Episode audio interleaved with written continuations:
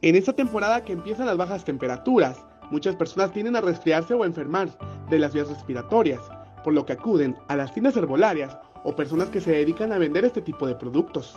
Aquí lo que vienen buscando es un compuesto que tenemos que se llama pulmonar, el cual contiene este flor de gambilia, bugambilia, este el gordolobo, orosus y también llevan mucho lo que es el jengibre, eucalipto, alcanfor, la canela y entonces hacen una, una infusión de lo que es este, la canela con el jengibre, este, lo mezclan y eso es lo que prácticamente están pidiendo más.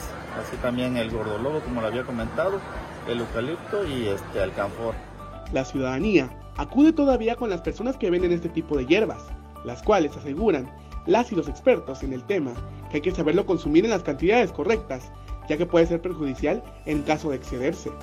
Dependiendo, ¿verdad? Porque hay gente que le pone bastantito o le gusta ponerle más poquito, porque a veces también las hierbitas sí nos ayudan, pero si tomamos en exceso también nos puede dañar.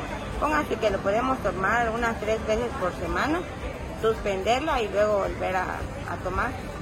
También hay hierbas para el riñón, para la diabetes, para muchas enfermedades. Acusan que la pandemia muchas personas se acercaron a las hierbas para tratar la tos y algunas enfermedades de las vías respiratorias.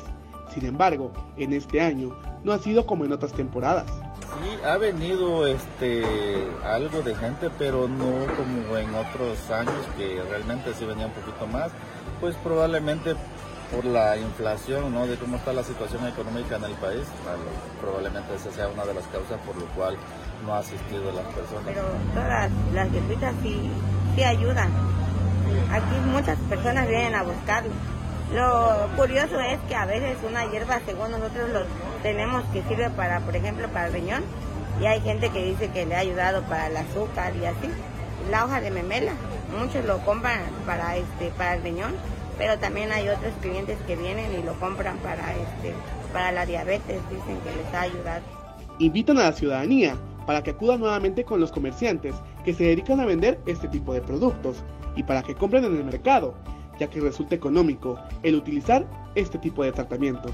Los invitamos que vengan aquí al mercado del centro, aquí a Juan Sabines y los esperamos aquí podemos encontrar la, diferentes tipos de plata que tenemos acá y algunos otros compuestos medicinales como para la diabetes, riñones, eh, triglicéridos, colesterol, ácido úrico.